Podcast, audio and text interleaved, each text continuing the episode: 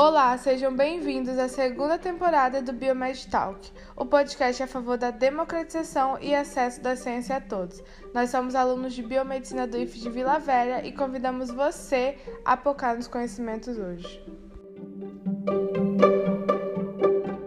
Nessa segunda temporada, estamos falando sobre as cinco grandes pandemias já enfrentadas pela humanidade antes do Covid-19 já falamos sobre a peste negra, a varíola e a cólera, e nesse quarto episódio será sobre a gripe espanhola.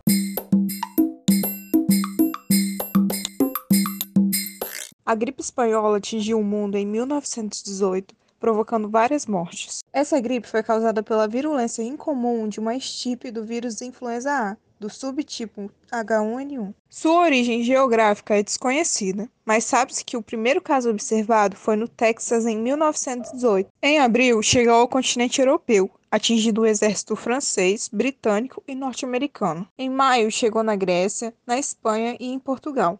E em agosto, encerrou-se a primeira onda da gripe, mas ainda em agosto iniciou-se a segunda onda da gripe, bem mais virulenta. Essa fase provocou elevados números de mortes. A terceira e última onda da gripe espanhola começou em fevereiro de 1919 e terminou em maio. Essa pandemia matou de 20 a 40 milhões de pessoas. A doença penetrou o Brasil em setembro de 1918 através de marinheiros. Foram registrados 35 mil mortes em todo o território brasileiro. Apresentamos para vocês um pouco do contexto histórico da gripe espanhola e como ela afetou o mundo. Agora vamos entender um pouco mais sobre a doença e seus sintomas e cuidados. A gripe espanhola foi causada por uma mutação aleatória no vírus da gripe. Essa mutação fez com que o novo vírus atingisse vários sistemas do organismo humano, causando diversos sintomas, dentre eles dores musculares, febre alta, cansaço, dificuldade para respirar, pneumonia, nefrite e, em alguns casos, até o aumento ou diminuição dos batimentos cardíacos. Essa doença teve uma grande quantidade de mortes devido ao fato de que ela se espalhava de pessoa para pessoa, fazendo com que tivessem muito contaminados. Entre os cuidados que a população teve para tentar frear a contaminação, pode-se destacar o isolamento social, pois já que a doença não tinha cura, as pessoas evitavam frequentar espaços públicos, por exemplo, praças e teatros, para tentar frear é, essa contaminação.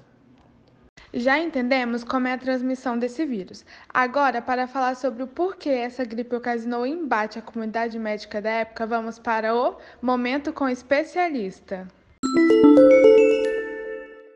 Olá, eu sou a professora Sônia Rodrigues, do IFES de Vila Velha. Eu vou fazer uma breve explanação sobre a pandemia da gripe espanhola que ocorreu em 1918.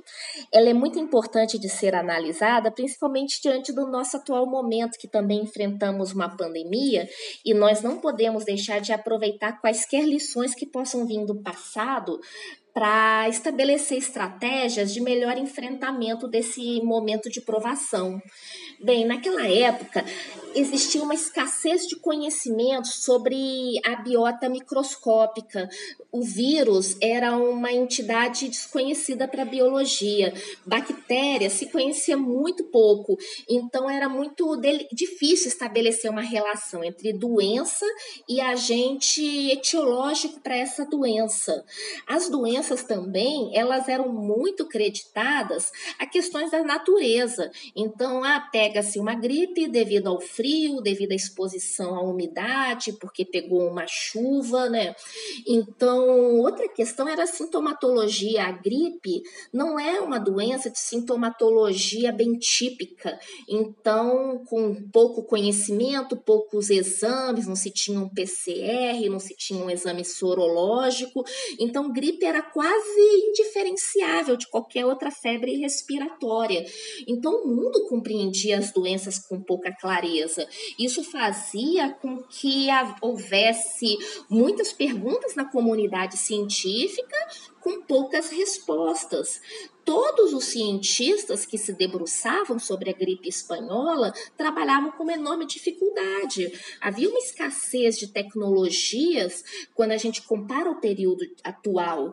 E qualquer medida preventiva formulada na época, ela podia ser facilmente contestada, visto que elas muitas vezes eram alicerçadas em conhecimentos que não eram consensuais, então nem sempre funcionavam. E Cada medida que não funcionava provocava uma desconfiança na população, e o embate científico nem sempre era entendido como necessário e saudável. A população, às vezes, tratava de, de, de estabelecer um nível de desconfiança da comunidade científica, o que também tornava ainda mais difícil estabelecer medidas de controle para a doença.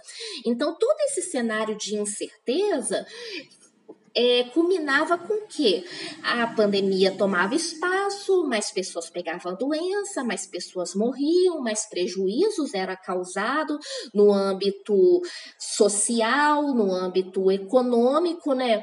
Então toda essa situação tornou a pandemia de gripe espanhola assustadora para os padrões da época. E hoje nós também temos um problema assustador que é a COVID-19, que devemos tratar a partir das experiências experiências dos ensinamentos da gripe espanhola, certo? Então espero que eu tenha contribuído um pouquinho para vocês entenderem o que ocorria naquela época. Obrigado pelo convite, obrigada a todos que ouviram esse podcast. Depois de aprender um pouco mais sobre essa gripe, vamos entender qual é o olhar da saúde sobre a doença. Avanço da saúde. Em 1918, as velhas medidas sanitárias de quarentena e isolamento, que formavam a teoria da higiene, se mostraram amplamente ineficazes no combate travado contra a influenza pandêmica. Como vimos pela especialista, a influenza serviu para expor as limitações da nova ciência, funcionando como um elemento de discussão no interior do discurso da ciência na época.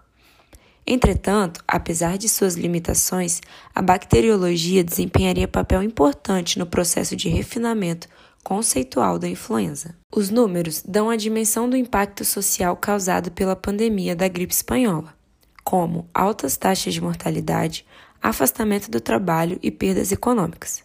A fim de endereçar uma solução e conter os danos, pesquisadores começaram a desenvolver uma vacina contra a gripe em 1930 após a identificação do vírus influenza que provoca a gripe espanhola. Hoje estima-se que a vacinação contra a gripe reduz em até 45% a internação hospitalar por pneumonia e 75% de suas complicações. A ponto de virar política pública, as vacinas contra essa doença são aplicadas de forma regular e acompanham as mutações desse vírus, com a diretriz de que todas as pessoas se vacinem.